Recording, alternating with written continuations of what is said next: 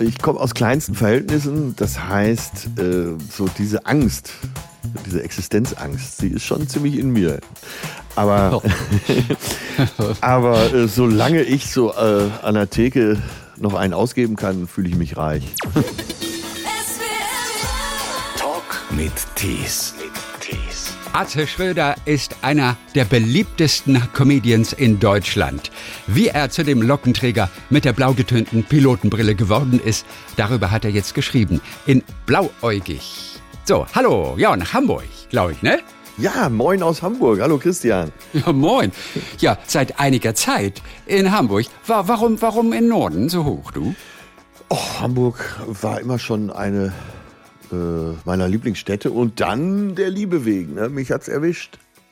und Ja, schön. Pass auf, das wird dich als, äh, als äh, Süddeutschen gut in, interessieren. Ich bin Norddeutscher. Ach, bist du? Ich komme eigentlich aus der Ecke da oben, Hamburg-Lübeck. Ah ja, dann kennst du dich aus. Guck mal, und meine äh, Perle kommt aus Heide Aus Heide. und für ja. die war Hamburg immer Süddeutschland. Ist sie eine kühle Blonde denn auch? Ja, ja, die sieht schon fast aus wie eine Dänin und da weiß man, die lügen nicht, um den Witz auch gemacht zu haben. Hast du den Fußballverein dann auch noch gewechselt mit der Stadt? Ähm, tja, Bundesliga wird ja hier nicht geboten zurzeit, aber äh, da Ja, aber dafür die zweite Liga, die ist viel spannender. Ja, ja, ja. Und äh, meine Freundin ist St. Pauli-Fan und die stehen auf eins. Insofern ist die Stimmung hier gut. So, hat äh, äh, Ma- Manager Töne ist wahrscheinlich nicht bei dir in der Nähe. Hat er noch ein bisschen rumgefuckelt an deinen Haaren so mit der Gabel? Ja, er ist äh, sehr zu meinem Leidwesen nicht mehr mit auf Tour, weil er ja auch noch viele Ja. andere vertritt. Aber äh, mein jetziger Tourmanager Carlo hat die große Ausbildung, den großen Gabelschein. Er macht die Locken immer mit einer Gabel tatsächlich. Und Ja. äh, er hat bei Töne den großen Gabelschein gemacht. ja. Ich liebe das Wort fuckelt. Das habe ich ja erst bei dir gelesen im Buch. Er fuckelt mit der Gabel rum. Ja, ich finde das ohnehin schön. Diese ganzen anderen Wörter wie Tonto. Mal, ey, dieser Tonto ist mit seiner Blutvergiftung nicht mal zum Arzt gegangen. Tonto habe ich in Spanien gelernt. Das heißt ja sowas wie Trottel. Und Ja. äh, schön ist auch Tonto del Pueblo, Dorftrottel. heißt es wirklich so? Ja, das heißt wirklich so. Das habe ich mitgebracht, das Wort. Ey, Tonto del Pueblo. Ah, herrlich. Ja, von dir klingt es noch spanischer als von mir. Ja, Tonto, Tonto del Pueblo. Oh Gott. Oh Gott. äh. Du bist ja lange Zeit in deinem Leben nicht so richtig angekommen. Ja. Du hast Schlagzeug gespielt, du hast Tontechniker gemacht. Und Vertreter. das war es aber irgendwie. Das konnte es nicht sein. Also das sind jetzt nur zwei Dinge. Ja. Wann war genau der Zeitpunkt, als du gemerkt hast, das kann nicht alles sein? Da muss noch was anderes kommen. Also es gab immer mal wieder Wendepunkte, äh, schon eigentlich in frühester Jugend. Ich war ja auch ein sehr guter Sportler und irgendwann musste ich mich ja entscheiden, äh, Musik oder weiter Sport. Gott sei Dank habe ich mich für die Musik entschieden. Da war das Publikum auch deutlich lustiger als bei Turnfesten. Und dann, äh, ja, irgendwann bin ich ja so in die Top 40 gegangen, weil man da gut Geld verdiente. Äh, Ja. Das war aber so ein bisschen verkaufte Seele, so immer nur Ja. Nummern nachspielen und so ein betrunkenes Publikum. Und immer unbefriedigend, ne? Auch auf der Bühne? Also war das das Gefühl auch direkt auf der Bühne, oh, ich spiele hier diesen Tom Forty-Rotz. Ja, die ersten Jahre waren schon lustig, weil man im selben Alter war wie das Publikum und äh, gerade so alles um die Bühne herum und hinter der Bühne war besonders lustig. Aber wie in so vielen Jobs, das kennt glaube ich jeder der Hörer und Hörerinnen, ähm, denkst du, das kann so nicht weitergehen. Und so war es bei mir eben auch an vielen Stellen im Leben. Und ich habe ja früher mal die Stücke der Bands angesagt, in denen ich gespielt habe. Also war dann so Ja. vom Schlagzeug aus mehr oder weniger der Confrancier oder Moderator. Und dann haben die Veranstalter mich auch mal ohne Band gebucht für irgendwelche äh, Shows, äh, Talentshows und so weiter. Und da, das war schon relativ früh, so Mitte der 20er, dass ich dachte, naja, das ist es. Das macht ganz schön Spaß. Und als du ernsthaft auch darüber nachgedacht hast, welche Fähigkeiten dir gegeben waren, da fiel dir dann nur eins ein, labern. Ja. So, also das konntest du schon immer offensichtlich ganz gut. Du hast mal angetrunken in einer Kneipe einem wildfremden Typen ein Motorrad verkauft, das dir nicht mal gehörte. Wie kam das dazu? Wie hast du das geschafft? Also ich habe äh, diesen äh, Typen kennengelernt, der übrigens mittlerweile einer meiner besten Freunde ist. Den kannte ich aber dann noch nicht. Ja. Und äh, ja, der suchte ein Motorrad. Ich weiß sogar noch welches. Es war eine Honda äh, 550 4-in-1. Und äh, ich habe gesagt, ja, ich habe eins. Ich, das kann ich dir verkaufen, kein Problem. Ich will mir sowieso was Größeres kaufen. Und ich hatte aber gar keins. Dann habe ich am nächsten Tag jemanden gesucht, der so eine Honda hatte. Dem habe ich sie abgeschwatzt und äh, für etwas weniger Geld. Und dieser, äh, diese Differenz, die habe ich mir dann eingesteckt. aber wie kamst du überhaupt auf die Idee? Ja, so war zu ich. Verkaufen. Äh, oder ich hätte jetzt weiter So gesagt, ich. so bin ich. Äh, ich hoffe, dass ich etwas besser geworden bin. Aber äh, ja, ich hatte früher, äh, war ich auch schon so ein bisschen wahnwitzig und habe mir immer eine Menge und oft auch zu viel zugetraut. Was ja ganz gut ist. Also der geborene Verkäufer hast du dich dann bezeichnet irgendwann. ja. Der, der geborene Verkäufer. Obwohl du dich auch selbst hast wiederum überreden lassen, zum Beispiel für einen sauteuren Anzug, ja, für die Bewerbung auf diese Anzeige auf der F aus der FAZ da. Äh, Stimmt. Auch das war natürlich wieder wahnwitzig, ne? mich auf einen Job zu bewerben, für den ich weder qualifiziert war, noch äh, sonst wie Erfahrung mitbrachte. Aber einfach mal einen teuren Anzug kaufen, zum Vorstellungsgespräch fahren und dann dem äh, Personalleiter sagen, na, sehr nervös, oder? Und er sagte, äh, nee, warum? Und du sagtest, Ja, Sie sind gerade dabei, eine Menge Geld auszugeben und äh, das ist ja eine gewisse Verantwortung, wogegen hingegen ich ja nichts zu verlieren habe. Und du hattest vor allem auch gar keine Ahnung. Ich hatte also du hattest keine Erfahrung. Dein Gutachten war ja auch gefaked. Genau. Einfach vom Kumpel. Der hat dir einfach zehn Jahre Berufserfahrung attestiert, die du nicht hattest. Ja. Und trotzdem bist du echt da oben in die Chefetage gegangen. Auf der Suche nach einem Job, der dir Geld bringt. Und du hast einfach gelogen, was das Zeug hält. Ja. Und warst aber auch noch cool. Du bist Geheimagentmaterial, streng genommen. ja, äh, im Rückblick ist es sicher alles etwas cooler, als es wirklich war. Ähm, es musste ja was passieren, es musste ja weitergehen. Also wenn ich äh, aus dem Musikbusiness raus wollte, brauchte ich ja irgendeinen Job, der mir auch Geld bringt. Und dann habe ich halt hoch gepokert. Ich habe ganz viel Glück gehabt an verschiedenen Stellen und da eben auch.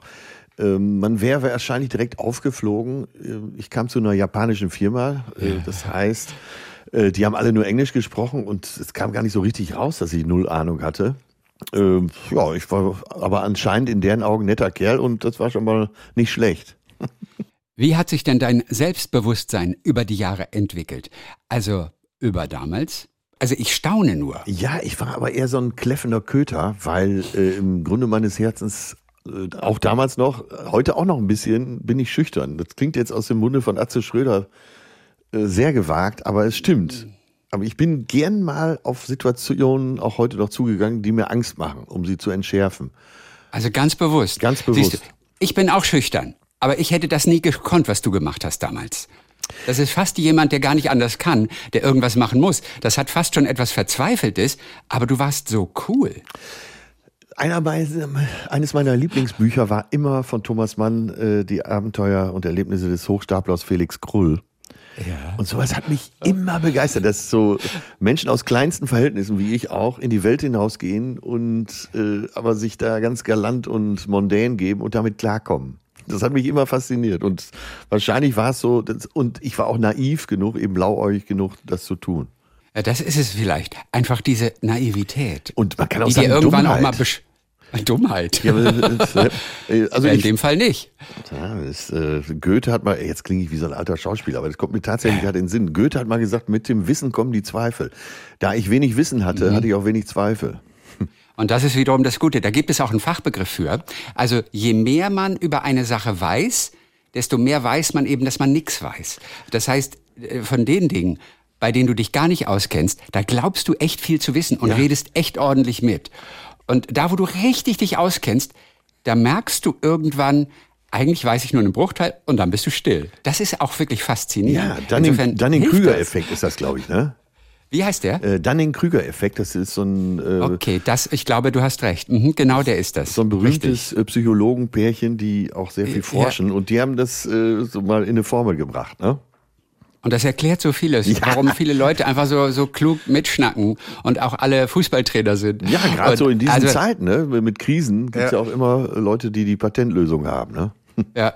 Denn ich war neulich so beeindruckt. Mein Kollege Anno, der ist wirklich ein irrer Fußballfan und der kennt alles. Der sagt irgendwie 1974 die Statistiken von Netzer. Na, wie viel Einsätze hatte der? Wie viele Tore hat der ge- geschossen? Und so. Also, nee, der war, also der kennt sich richtig aus. Und der sagte neulich zu mir, weißt du was, ehrlich gesagt, ich habe im Augenblick das Gefühl, ich weiß von Fußball überhaupt nichts. Und der weiß eigentlich alles. Und dass so jemand selbst eingesteht, sich und auch anderen gegenüber, dass er eigentlich gar nichts weiß. Was mir absurd erscheint, das fand ich ganz erstaunlich. Ja, und aber, auch sympathisch, aber, oder? Super sympathisch. Und das ist eben äh, äh, Danning Krüger. Ja, aber trotzdem, und du, du hast ja sogar noch die Chutzpe gehabt. Und du bist nach Hause gegangen und hast ja diesen Job, den du bekommen hättest, du hattest, du hast den abgesagt noch, ne? ja, der war mir, der war, das war mir zu sehr Angeber, der Personalchef. Und deswegen habe ich gesagt, du kannst mich mal. Du warst auch noch wählerisch ja, in dieser Situation. Du, du warst krass. Also später dann, wir sind immer noch beim Selbstbewusstsein, später dann, als du deine ersten Auftritte hast und auch in die ersten Fernsehsendungen eingeladen wurdest. Samstagnacht, da wolltest du rein. Großes ja. Ding. Das hast du geschafft. Alle waren ganz lieb zu dir. Ja. Aber Hugo Egon Balder, der große Produzent, der kam zu dir in die Garderobe und sagte dir, lass es. Ja. Du bist einfach kein Komiker. Das ist null Talent. null Talent. Was hast du da gedacht? Was hat das mit dir gemacht? Also das ist ja das Erstaunliche, dass so ein schüchterner Mensch wie ich in solchen Momenten denkt, äh, ja, A, er hat keine Ahnung. Und B, ja. äh, er hat mir ja auch gesagt, es, es gibt schon so wie Stand, aber der Kuchen ist verteilt. habe ich gedacht, naja, da müssen halt zwei aufhören, weil jetzt bin ich ja da. Kein bisschen Selbstzweifel? Als der große Hugo Egon das gesagt hat? Also ganz komisch. Zu, zu der, ich erinnere mich, wo du das ansprichst, genau daran, wie, wie dieses Aroma dieser Zeit für mich war. Und das war wirklich so, dass ich, äh, zu der Zeit ging ich auch noch jeden Tag joggen, dass ich gedacht habe, äh, also scheitern, aufgeben ist gar keine Option. Null, ist undenkbar. Mhm. Ja. Und dann habe ich gedacht, du wirst einen Weg finden. Das war eigentlich so der Grundgedanke. Wenn er das so sieht, okay, aber du wirst einen Weg finden. Ja. Was ist eigentlich, wenn dich jemand für arrogant hält? Also es gab mal so eine Situation, da warst du in der Talkshow, du, die beiden Ladies, die da auch waren, die hast du so ein bisschen übersehen. Du wusstest auch nicht, dass die etwas mit der Sendung zu tun haben und auch dort sitzen würden in der Runde dann später. Und ich glaube, es war ja auch noch die Holocaust-Überlebende. Genau. Äh, ja. Dort die eine und die Tochter kam dann kurz vor der Aufzeichnung zu dir und sagte, wie arrogant du da gewesen seist, weil du sie mehr oder weniger ignoriert hast. So, wenn dich jemand für arrogant hält und wir kennen dich wirklich als so bodenständigen, warmherzigen, unglaublich lieben Menschen.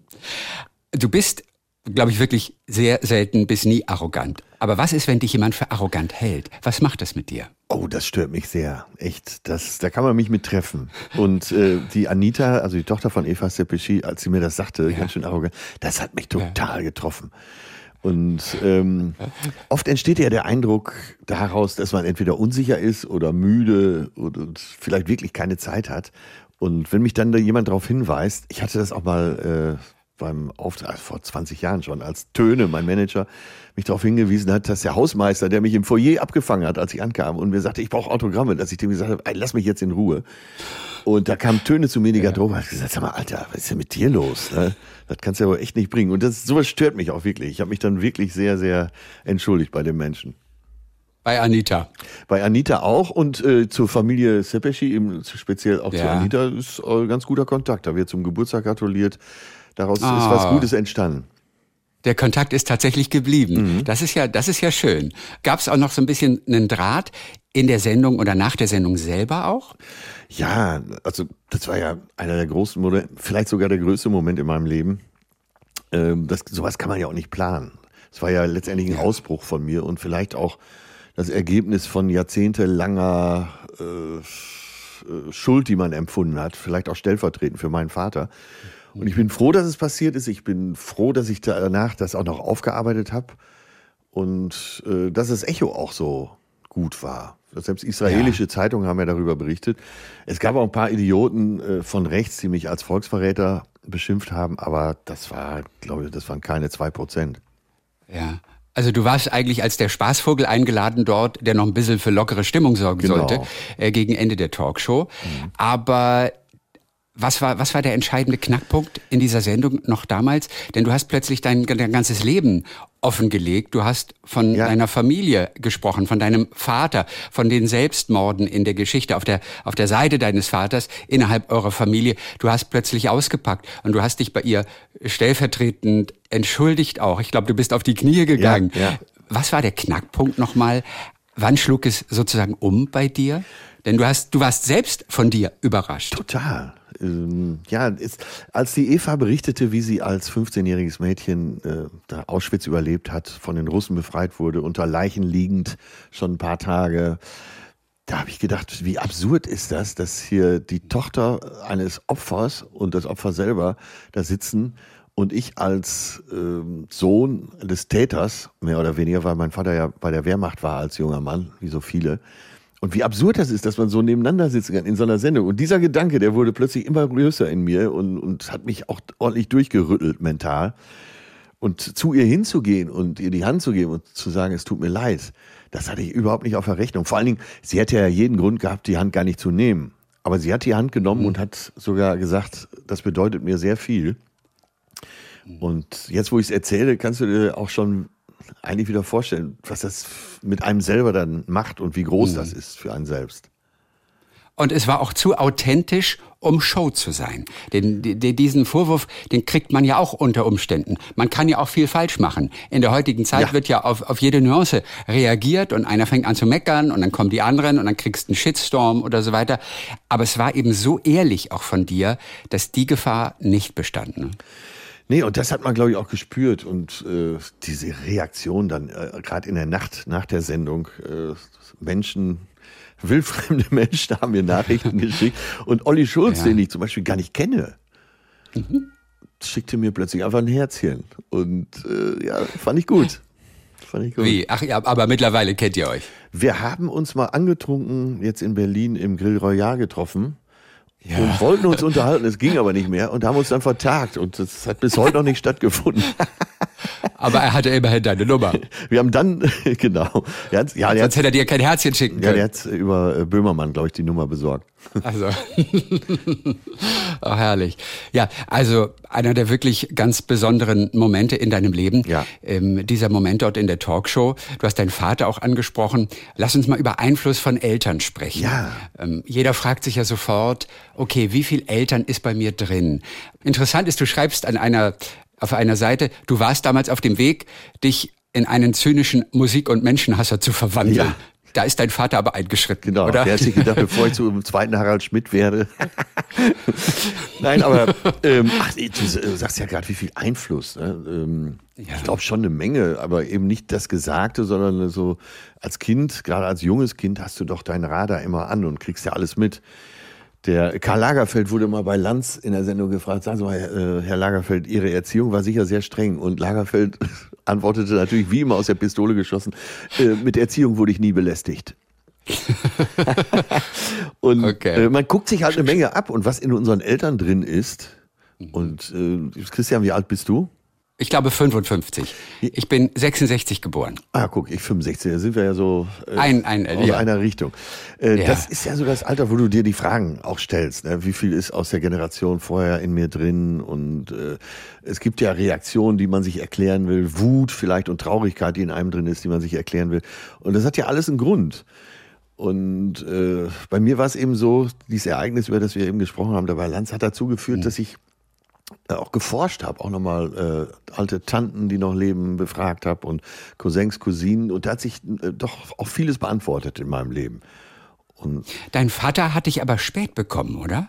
Ja, ja, die, dem fehlen ja bedeutende Jahre. Und zwar, der ist ja mit 17 aus dem Haus gegangen, zum Arbeitsdienst, sofort in den Krieg und ist mit 30 wiedergekommen.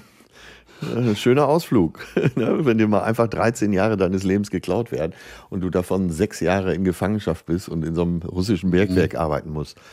Ja, der hatte eine Menge aufzuholen. Und schon weißt du, wie privilegiert wir sind. Total. Gell? Du hörst eine so eine kleine Geschichte und denkst sofort, oh mein Gott, was haben wir für ein Glück? Total. Eigentlich. Also auch ähm, der Friede, ne? äh, mit dem wir aufgewachsen sind. Und also ja. wie viel, äh, jetzt sind es fast 80 Jahre, die wir in Frieden leben ja. in Deutschland. Das, das ist ein hohes Gut. Es wird ein bisschen dran gekratzt. Ja. Wir alle sind überrascht. Ja. Wir alle haben das nicht für möglich gehalten. Genau. Wir alle können einfach nur hoffen, dass wir uns diesen, diesen Frieden den wir außerhalb dieses Konflikts im Augenblick haben, Ja. dass wir uns den, also rein in Waffen gesprochen, dass wir uns den aufrechterhalten können. Aber plötzlich zweifelt man, oder? Ja. Plötzlich hält man alles für möglich. Plötzlich hat man auch ein bisschen Angst. Gell? Ja, wir alle sind doch mit dem Gedanken aufgewachsen, eben schon äh, als Kinder, äh, Frieden schaffen ohne Waffen. Irgendwann wird es keinen Hunger mehr geben, keine Kriege, keine Konflikte. Das ist ja unser Grundgedanke, den wir haben. Ne? Imagine all the people. Und das ist jetzt komplett auf den Kopf gestellt. Ne? Plötzlich hält man für möglich, dass irgendwo in Deutschland eine Atombombe explodiert. Ja. Und das kann einen schon beunruhigen. Also wir wollen es jetzt nicht an die Wand malen hier. Ja, aber es wird ja mit uns- Szenario, aber plötzlich ist alles möglich. Genau, und das wird ja was mit uns machen. Ja. Also insofern, wir hoffen einfach mal, dass soweit alles gut geht. Dein Vater hat auf jeden Fall viel Schreckliches, viel schwarze Tage einfach durchgemacht Ja. und war trotzdem, und er war der lustigste Mensch, den du kanntest, er war der wichtigste Mensch auch in deinem Leben. Was hast du von ihm letztendlich, außer den flachen Witzen, was hast du von ihm übernommen? Stimmt, da hat er ja auch eine Menge drauf. Ähm, ich glaube, mein Vater war so ein ganz warmherziger Typ, sehr liebevoll. Und wir müssen vor allem sagen, du hast ja auch davon gezehrt, also auf, bei deinen ersten Bühnenauftritten. Äh, unbedingt. Die Flachwitze deines Vaters, Ja. die haben dir ja auch Material geliefert, das muss man auch sagen. Ne? Total. Also im Zweifel äh, kann ich auch jetzt in Talkshows immer noch mal einen von meinem Vater auspacken. Ja, wie zum Beispiel, wach schnell, Gegenteil von Reformhaus, Reh hinterm Haus. Ja gut, die Dinger könnte man gebrauchen. Also, ein, ein, ein sehr warmherziger Mensch wolltest du gerade ja, und erzählen. ähm, er der war ein großer Unterhalter, der hat zu seinem 80. Geburtstag noch alle 120 Gäste einzeln in der Rede erwähnt aus dem Stehgreif, so eine Stunde 20. das habe ich von meinem Vater geerbt und vielleicht, und der war aber auch so wie ich, so ein, äh, so ein Blauch, Bauchmensch, sehr blauäugig. Äh, meine Mutter war eher die analytische Denkerin. Äh, und ich hoffe, dass ich von der so ein bisschen was abbekommen habe. Obwohl, Ja. na, Von der hast du gar nichts im Prinzip? doch, ich, ähm, doch, also die, dieser Re- Realismus, der äh, einsetzt, wenn es drauf ankommt, den habe ich, glaube ich, von meiner Mutter. Aber dein Vater hatte auch ein paar gute Sätze drauf. Der war in gewisser Weise ein Alltagsphilosoph, oder? unbedingt, unbedingt. Alles Unterdrückte und Verdrängte steht eines Tages vor der Tür und haut dir zur Begrüßung in die Fresse. Ja, ja. Der kommt von ihm, der Spruch? Der kommt von ihm, ja. Und da hätte ich Was meinte er damit? Äh, ja, dass du, wenn du, äh, was ich eben schon sagte, wenn du gewisse Gefühle, die du dir nicht erklären kannst, äh, Wut, Trauer und so weiter, äh, vielleicht auch Neid, äh, das hat ja alles einen Ursprung. Und wenn du das nicht bearbeitest oder Traumata aus deiner Kindheit, äh, die du vielleicht selber gar nicht mehr weißt, die verdrängt sind, irgendwelche Verletzungen, äh, wenn du die nicht irgendwann mal bearbeitest, dann äh, werden sie dich irgendwann im Leben einholen. Oft bei Männern so um die 50, Bo- äh, Jetzt also meine bescheidene Beobachtung, aber das ist ja äh, oft so ein Wendepunkt für Männer, wo sie zum ersten Mal wirklich über, überlegen und feststellen, dass sie nicht unsterblich sind. Ja, und da fliegen doch viele aus der Kurve, habe ich beobachtet. Wann hast du an der Tür einen in die Fresse bekommen? Das war, ich würde mal sagen, so zwei Jahre nach dem Tod meines Vaters, weil ich Ja. um den nicht getrauert habe, weil als ich, er starb, war ich da und dann habe ich gedacht, damit ist die Sache erledigt. Und dann habe ich das nicht weiter bearbeitet und auch wirklich so gesagt, ich brauche gar nicht trauern. Wir waren klar miteinander. Und das hat mich dann zwei Jahre später eingeholt. Ja, da äh, brach dann so eine Traurigkeit aus. Und was passierte dann mit dir? Also, was hat dich dann aus der Bahn geworfen, ein bisschen? Ja, ich habe dann immer mehr gearbeitet, äh, wahrscheinlich auch eine Verdrängung. Und dann äh, war es irgendwann zu viel. Dann hatte ich so einen kleinen Zusammenbruch und konnte mir das nicht erklären. Dann habe ich mir professionelle Hilfe geholt und äh, es ging relativ schnell, dass die Therapeutin so den Grund gefunden hat. Also erstmal diese unverarbeitete Trauer und eben auch die ganze Tragik in meiner Familie mit den ganzen Selbstmorden. Äh, Dass meine Oma sich aufgehangen hatte, das wusste ich ja, aber von meinen Onkels, dass da auch einige dabei waren und auch Cousins und Cousinen, letztendlich sogar äh, eins meiner Patenkinder. Ja. Also das habe ich schon mitbekommen, aber die anderen Sachen, die äh, Abgründe in, den, äh, in der erweiterten Familie habe ich nicht mitbekommen, die wusste ich nicht. Und ja, das habe ich dann aufgedeckt, habe meine Tanten und Cousinen in, interviewt und das hat mich sehr befreit. Du bist zu ihnen hingefahren oder habt ihr ja. einfach nur telefoniert? Nee, du bist nee, Ich bin hingefahren äh, zu der ältesten noch lebenden Tante, die auch immer meine Lieblingstante war. Und mhm. es war fast sprichwörtlich so, dass sie, also sie hat es nicht wörtlich gesagt, aber es war so, als wenn sie gewartet hätte. So nach dem Motto, da bist du ja endlich. Okay. Und dann habt ihr ungefähr zehn Stunden am Stück gesprochen, wahrscheinlich. Äh, ja, das jetzt nicht, aber immer wieder okay. gesprochen. Mhm. Also ich äh, hatte, ich wollte einen Nachmittag da sein und dann äh, bin ich aber da geblieben, ein paar Tage, und dann haben wir immer mal wieder äh, Spaziergänge gemacht und drüber gesprochen. Mhm. Also, dass sich der Schwermut so wie ein roter Faden durch eure Sippe zieht, wie du das formuliert hast. Das hast du erst wirklich sehr, sehr spät nach dem Tod deines Vaters mitbekommen? Ähm, oder, ja. oder warst du dir das ein, ein kleines bisschen bewusst? Denn ich sag mal so von ein, zwei Selbstmorden auf der Seite des Vaters wusstest du ja auch schon als etwas jüngerer Mensch, ne? Ähm, ja, speziell eben vom äh, Tod meiner Oma. Aber ja, es gab zwei Onkels, äh, die, also zwei jüngere Brüder meines Vaters, Zwillingsbrüder, die sich auch beide aufgehangen haben. Und das wusste kaum jemand in der Familie. Und das waren ausgerechnet auch noch die witzigen. Also das waren die beiden Onkels, die zu uns Kindern immer äh, besonders mhm. lieb waren, äh, die eben auch so ein Unterhaltungstalent hatten. Inwiefern hat dich das beschäftigt dann damals schon? Oder hast du das einfach als Tatsache dann einfach so beiseite geschoben? Die hatten wohl Probleme. Oder inwiefern hast du das auch auf die Familie, auf etwas, das vielleicht weitergegeben wird, bezogen schon zu dem Zeitpunkt? Äh, also das wurde mir relativ schnell klar. Meine Lieblingscousine, die ähm, auch Psychologin ist, die äh, hat mir das alles sehr nahe gebracht, weil sie auch in ihrem Leben da eine große Lehre dem Moment festgestellt hat. Der eine von beiden war ihr Vater. Ähm, ja, und das ist, äh, ich kann nur jedem raten, das zu bearbeiten. Wir sind, kommen ja davon, dass das Unterdrückte dir irgendwann auflauert. Mhm. Und äh, ja, das ist gut. Das ist gut, das zu bearbeiten und es ist gut, äh, auch den Scheinwerfer dahin zu richten, wo man vielleicht eigentlich gar nicht gucken wollte. Mhm. Also dein Vater ist quasi vor deinen Augen gestorben, du kamst wieder zu Besuch und er hat quasi, nachdem er dich gesehen hatte noch, hat er einen Herzschlag bekommen. Genau. Deine Mutter hat das nicht verkraftet. Ähm, die wurde dann relativ schnell danach auch dement. Und du hast dann eben auch später erfahren oder auch begriffen, dass du nicht richtig getrauert hast.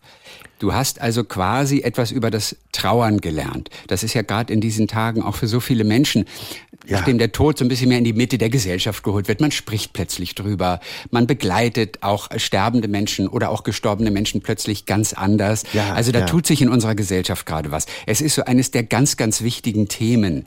Was hast du über das Trauern gelernt? Also außer, dass man sich damit in gewisser Weise auseinandersetzen muss. Oder anders gefragt, was hättest du besser machen sollen? Na, erstmal hätte ich es annehmen sollen. Und zwar in der Gänze. Auch was heißt dem, denn annehmen in dem äh, Fall? Das heißt, man eine Traurigkeit zulassen mhm. und daran arbeiten. Also, ähm, und nicht verdrängen und gleich nicht irgendwie auf Tour gehen und möglichst das weglachen und wegarbeiten, vor allem in deinem Fall auch. Ne? Äh, genau, genau. Und äh, auch wenn man, sag mal, die Architektur des Trauerns versteht, also es verschiedene Phasen gibt, mhm. ähm, alles, was man versteht, kann man ja für sich besser umsetzen. Ne? Mhm. Also am Anfang dieses nicht wahrhaben wollen. Also ja. ein geliebter Mensch ist nicht mehr da und das begreifst du ja gar nicht in der Gänze. Und äh, das zu verstehen, dass man das erstmal gar nicht begreifen kann, ne, dann, ähm, dass man, irgendwann kommen die Emotionen dazu, dass man die zulässt, dass sie auch aufbrechen und dass man drüber spricht und das nicht nur mit sich abmacht. Ne? Mhm. Und dann irgendwann kommst du ja in die Phase, wo du einfach begreifst, dass derjenige nicht mehr da ist und dass du dich selber dann neu positionierst. Und das meine ich eben auch mit der Architektur, weil ähm, eine Beziehungsarchitektur, wenn da so eine, so eine wichtige Säule wegfällt, dann musst du dich ja neu aufstellen. Und das habe ich erst spät begriffen. Dein Vater hat ja auch einen Satz mitgegeben, der hat immer gesagt, Junge, schaff dir Erinnerungen. Ja. Was ja auch ein schöner Satz ist. Wie macht man das am besten? Was meint er mit diesen Erinnerungen? Von was reden wir da? Von vielen Erlebnissen. Also äh, übersetzt, für mich übersetzt würde ich sagen, meinte er das so, dass du äh, mach was aus deinem Leben, äh, sieh zu, dass du äh, jeden Tag auch was, was auf die Beine stellst, dass du kreativ bist, dass du nicht nur äh, abhängst und das Leben mit dir leben lässt, sondern dass du eben auch so Kapitän bist in deinem Leben und die Richtung bestimmst. Äh, fahr in die Welt, äh, schau dir andere Länder an, äh, liebe viel, äh, ne, äh, lebe auch deine Freundschaften sehr intensiv. Ich habe einen tollen Freundeskreis, wirklich. Mhm. Wo auch die Männer, jetzt nicht nur Olli Schulz, aber wo, wo wir, ja. wir, wir haben auch so eine Männerklicke, das sind auch alles gestandene Kerle, aber sind trotzdem in der Lage, äh, über ihre Gefühle zu reden und auch mal, äh, mhm. und wenn es betrunken ist, nachts ein paar Herzchen zu schicken. ähm, aber das meinte er, glaube ich, damit. Und wenn man, äh, ne, wenn man mit 80, 85 da sitzt, dann muss man doch eigentlich, wenn man so zurückblickt, auch immer so ein bisschen grinsen, weil man so Schönes erlebt hat. Es heißt ja auch immer, Erinnerungen sind gut, Erinnerungen machen glücklich oder beziehungsweise nicht Erinnerungen, Erlebnisse ja. im Gegensatz zu Besitz. Ja, Wie wichtig ja. ist es dir, Dinge zu besitzen? Wie viel besitzt du? Besitzt du weniger als früher? Hat sich da bei dir irgendwas geändert? Naja, ich bin ja jetzt schon lange erfolgreich im Geschäft. Jetzt zu behaupten, ich hätte nichts, äh, wäre natürlich auch äh, Blödsinn. Ne? Aber ja. ähm, ich komme aus kleinsten Verhältnissen. Das heißt, äh, so diese Angst, diese Existenzangst, die ist schon ziemlich in mir. Also ich möchte da schon abgesichert sein. Aber darüber hinaus ist es mir egal. Ich habe zum Beispiel auch gar kein Auto mehr. So was ist mir, mhm. ist mir völlig Hupe mittlerweile. In dem Fall ja. passt natürlich besonders gut. Aber, aber äh, solange ich so äh, an der Theke noch einen ausgeben kann, fühle ich mich reich. ja. Aber das lässt sich nicht logisch erklären, dass du nee. Existenzängste nee. hast. Oder das, ma das macht ja keinen Sinn. Nee, Denn du bist natürlich Sinn. durch deine großen Erfolge finanziell so ausgestattet, du könntest in Rente gehen, wenn du wolltest. Ja. ja? ja. Du könntest Pensionär werden, wie es ja. heißt. Ja. Wo Wort, wirst du deinen Lebensabend verbringen, wenn nicht auf der Bühne? Am liebsten? Äh, in Hamburg. Also in Hamburg. Äh, ja. In der Perle. ja, in der Perle auch. Aber in der Perle auch. Genau. In ihrer Haut möchte ich gerne stecken. Ja ähm, nee, aber ich, also ich bin ja schon, ich, äh, ich bin sehr kontaktfreudig. Sehr, ja. sehr kontaktfreudig. Und da bin ich natürlich in so einer Stadt wie Hamburg ganz gut aufgehoben. Also ich meine damit Großstadt, das könnte jetzt auch Berlin oder München oder Stuttgart sein. Das ist so mein Ideal, dass ich so mit dem Fahrrad hier durch die Stadt fahre, auch in die verschiedenen Stadtteile, mich irgendwo hinsetze und Leute anquatsche. Ja, und die, dich erkennt natürlich dann keiner, weil du nicht deine Perücke hast. Ne? ja, ich werde in Hamburg doch sehr oft erkannt. Okay, also Und, auch ohne Perücke tatsächlich. Ja. Was, ja, ja. was früher nicht der Fall war. Da warst du relativ sicher. Ja, ja, ja, ja. Ich, vielleicht kommt es auch jetzt so durch die Podcasts und so, dass man sich dann mhm. noch mehr auf die Stimme konzentriert. Und wenn man, ja. Äh, also wenn, sobald ich irgendwo eine Bestellung absetze, äh, sei es im Fischladen oder im Restaurant, äh, dann drehen sich schon mal die Köpfe. Und das ist dann aber auch okay. Aber abgedruckt werden darf es nicht, ne? Oder ist da, hat sich da mittlerweile was geändert? Nee, das hat sich nicht geändert. Nicht das geändert. Ist aber also, also aus der Historie heraus, als alles Atze lief, da entstand so ein ja. Hype. Und bei uns vorm Haus waren dann teilweise freitagsabends alles Atze-Partys. Stimmt. Der Hund hat sich heiser gebellt. Also das konnte nicht so bleiben. Und dann, dann habe ich diesen juristischen Weg beschritten und irgendwann festgestellt, dass es sehr komfortabel ist und ich gut damit leben kann. Hat dir jemals einer tatsächlich einen in die Fresse gehauen? Irgendwo? Jetzt ich muss gerade dran denken, weil wir gerade drüber gesprochen haben. Jetzt muss ich ja, hier, Oscar-Verleihung, Will ah, Smith stimmt. geht und, und haut dem eine runter und das quasi ein, ne, ne dem hier Comedian da, äh, der etwas über seine Chris Frau Rock, gesagt ja. hat, Chris Rock, einen, einen Witz, der nicht so saß. Und Will Smith ist auf die Bühne gegangen, kurioser Moment, und haut ihm richtig eine runter. Erst denkst du, das ist gestellt, ist es aber offensichtlich nicht. Das ist ein Tag nachdem Oliver Pocher ja. bei irgendeiner Boxveranstaltung ist und da kommt doch hier, wer war das noch, und geht und haut ihm auch eine, eine rein. Ja. Ähm, und zwar, wer war das? Das war ein Rapper oder nee, was war? Ja, wer, wer, und äh, Rapper und Comedian. Ein Comedian auch, genau. Ähm, ich habe den Namen gerade vergessen. Ich habe ihn und auch vergessen, denkst, aber vielleicht war das ja auch seine Intention, dass wir den demnächst nicht vergessen. Ne?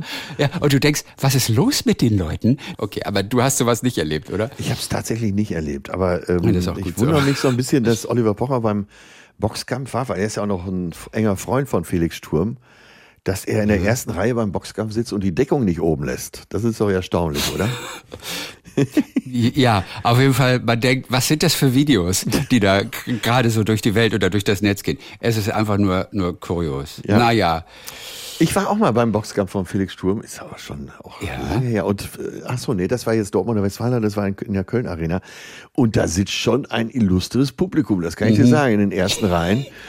Äh, Da plötzlich so eine Minute vorm Boxkampf kamen so zwei sehr breitschultrige Herren und setzten sich einfach dahin, wo ich saß. Also, also quasi auf mich drauf.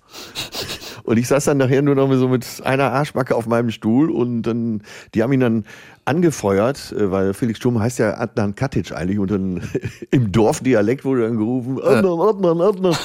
Und das war schon, also ich habe äh, zugesehen, dass ja immer die Deckung oben ist. Aber du, du hast dir das beten lassen. Du hast dir auch nicht getraut, irgendwie aufzumucken. Nee, die, sah, die sahen aus wie die Klitschkos in Stark. Also mhm. Äh, naja. da kam die Vernunft meiner Mutter dann wieder durch. Sag mal, wie viel Musik machst du eigentlich heute noch? Also das sollte ja mal eine ganze Karriere werden. Das hast du dann erstmal zurückgeschraubt. Irgendwann war auch Musik auf der Bühne nicht mehr gefragt, weil das irgendwie nicht mehr passte zu deiner Art von Stand-up, den du entwickelt hast. Wie viel Musik machst du heute noch? Äh, null, würde ich sagen. Null. 0,0. Ich habe noch ein kleines Akkordeon hier liegen und ja. äh, mein Akkordeonlehrer hat mich jetzt schon mehrfach angerufen, wann es denn jetzt mal weitergeht. Hast du echt einen? Ja, und äh, Torben. Ja. und ja, ich hoffe, dass ich mich bald mal aufraffen kann. Das sollte eigentlich äh, so die Aufgabe werden für die Pandemie. Äh, aber ich Für die Pandemie musst du sagen. Das heißt nicht mehr Pandemie im Deutschen, das heißt jetzt nur noch Pandemie. Das wird vorne betont. Ah, okay, das siehst du. So lerne ich ja. hier beim SWR Oder, immer also deswegen, dazu. Ohne Witz, das heißt nur noch Pandemie. Pand die Pandemie. Pandemie. Ja, in ein paar Jahren hat sich das im Duden auch durchgesetzt. Dann heißt es noch die Pandemie. Ja, genau. oh Gott, ja. Die Pandemie. Ja, auf jeden Fall, okay. äh, ich habe es nicht geschafft, äh, in der Zeit vernünftig Akkordeon zu lernen. Also ich bin im Moment kein Musiker. Aber wie cool. Akkordeon ist so schön. Ja. Und wenn immer das einer mal rausholt für irgendeinen Popsong oder einen Act oder so, dann horcht man auf, ja. weil es einfach so schön ist. Hast du hast das gerade in Greifweite? Nee, liegt im Keller gerade. Ja, okay, hätte ich auch gesagt. Ja. Also stimmt, du bist ja wirklich noch nicht so lange da. Kann, kannst du noch den Rosanna Shuffle von Toto trommeln? Also rudimentär kriegte ich ihn hin. Wohl nicht so, dass alle denken würden, wow, aber... Äh, auch mit den Händen auf dem Tisch? Kannst du äh, mal zeigen? Warte, ich probier's mal. Jo. Da, da, da, da, Rosanna, yeah.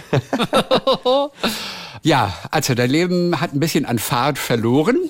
Äh, nicht an Leben, aber so ein kleines bisschen an Fahrt. Ich glaube, du bist heute ein bisschen achtsamer als früher, kann wo man du so alles sagen, mitgenommen ja. hast. Vier Termine teilweise am Tag. Mhm. Das kann den Geist eigentlich nur vergiften. Ja, das ist ja total. nicht normal. Da kann der Geist ja irgendwann nicht mehr Schritt halten. Das ist so ein ähm, auch wenn es es gerade so läuft. Du hast das dann irgendwann, nachdem auch wirklich der fast Zusammenbruch kam, hast du das dann auch alles also zurückgenommen, ermöglichst dir damit noch 20 Jahre länger zu leben. Das ja. ist ja auch ganz schön. Äh, würdest du von Achtsamkeit sprechen? Ist das etwas, was du ganz bewusst auch machst? Achtsam? Ja, ja, ja. Das, Schon. Äh Hast du irgendwelche Lieblingsübungen? Denn das ist ja jeder, der es für sich entdeckt, ist erstmal Feuer und Flamme. Stimmt, was sind stimmt, deine, was sind, gell? Wenn man erstmal so eintaucht in diese Welt der Achtsamkeit und es nützt jedem von uns. Ja, es bringt ja. jedem von uns etwas. Was sind deine Lieblingsübungen? Ich habe vor, jetzt muss ich nachdenken, wie lange ist das her? 15 Jahren, äh, als so alles drunter und drüber ging, habe ich äh, meditieren gelernt, TM. Ja, ja. Und das ist ja eine der leichtesten Techniken und die kann man ja überall mit hinnehmen. Und selbst mhm. im startenden Flieger oder im Zug kann man mal die Augen schließen und sich äh, für eine Viertelstunde versenken. So mit Körperscan und sowas so. Äh, ja, also, so also äh, man lernt da ja wirklich auch die Gedanken vorbeifliegen zu lassen und nicht festzuhalten. Und äh, das ist das, was mir den Tag auch echt versüßt, dieses kleine bisschen Glück. Welche Meditation machst du denn? Also was ja, machst du genau? Äh, transzendentale Meditation. Was macht man da? Äh, äh, ja, man sitzt äh, für sich, hat sein Mantra und äh, je öfter man das macht, und ich mache es ja jetzt auch schon fast 15 Jahre, ja. desto leichter klappt es, so sich in das Absolute fallen zu lassen. So, so, da, wo die absolute Stille ist. Das sind ja oft nur so Millisekunden, aber man nimmt immer so ein Schüppchen Glück mit an die Oberfläche. Welches Mantra ist das zum Beispiel? Äh, ja, das, ich darf es ja nicht sagen. In meinem Fall. Ach, das darf man. Ist, das darf man nicht sagen. Nee, ist das ein Sanskritwort. Mhm. Und äh, das könnte aber zum Beispiel auch Lorelei sein. Ja? Okay, also auch wirklich nur ein Wort tatsächlich. Ein Wort, Nicht ja. mal ein Satz, ein der Wort. etwas mit dir zu tun hat oder der dir irgendetwas einredet, in Anführungszeichen. Nee, nee, du bist stark, du bist schön. Das sind ja so die klassischen Mantras. Nee, bei der TM geht's ja eben drum, äh, alles loszulassen. Jeglichen Sinn auch und äh, einfach zu sein. Und, wie so, und die Gedanken so zu behandeln wie Wolken, die einfach vorüberziehen und nicht eine zu schnappen. Ja. Und wie gesagt, das äh, klappt am Anfang nicht so gut, aber je öfter man das macht, desto tiefer kommt man da und das Ja. ist wirklich pures Glück. Klasse. Atze Schröder, wir bekommen so einen kleinen Einblick in dein Leben und wie du auch zu dem Lockenträger mit der blau getönten Pilotenbrille dann geworden bist letztendlich. In diesem Buch Blauäugig heißt das. Mhm. Dann wünschen wir alles Gute, viel Gesundheit, viel Spaß in Hamburg oben, Danke deine, dir, neue, ja. deine, deine neue Heimat. Und heute ist ja Sonntag, gibt's heute noch Herrencreme? Ey, das ist eine geile Idee. Das stimmt, Ah. das mache ich. Das, äh, das ist ja Vanillepudding mit viel Sahne und Rum und Schokoladenstückchen. Äh, also Ja. eigentlich ist meine Freundin kocht auf sehr hohem Niveau. Äh, Okay, ne? gut. Von daher könnte Aber sie ob sie diese westfälische Spezialität kennt, die ja bei euch zu jeder Hochzeit gehört dann, ne? absolut. Ob, ob sie die, aber, aber obwohl, kennt die die noch nicht? Ich meine, die ist, die spielt doch eine ganz wichtige Rolle in deinem Leben. ja, nur die ist so eine gute Köchin, dass wenn es Ja. wirklich ums Ganze geht, dann kocht sie. Ne? Sie hat mir zwar zwölf Gerichte beigebracht, aber ähm, nee, nee, also wenn es wirklich lecker sein soll, dann sollte besser sie kochen. Was war das erste Gericht, das sie dir beigebracht hat? Äh, Shakshuka. Was ist das? Das ist so, eine israelische Nationalspeise mit, Ah. äh, das essen die gern zum Frühstück, das ist mit äh, viel Tomate, viel Paprika und äh, ganz zum Schluss äh, pochiert man Eier da rein in die Pfanne. Also Ach, guck mal. Ja. Und das, obwohl sie Dänin ist. ja, fast Dänin aus Heide kommend. Fast Dänin. Ja, also, also alle HörerInnen, äh, bitte googelt das mal, das kann man morgens super zum Frühstück essen. Ich dachte, fast Dänin soll man googeln. Ja, das, ey, das werde ich gleich mal googeln, fast Dänin. Was, aber ich habe äh, den Eindruck, da kommt irgendwas so im Bereich Beate Use E-Hydraulik rum. Atze Schröder, Dankeschön für heute und äh, viele Grüße. Bis die Tage. Ja, Christian, danke dir. Talk mit Tees.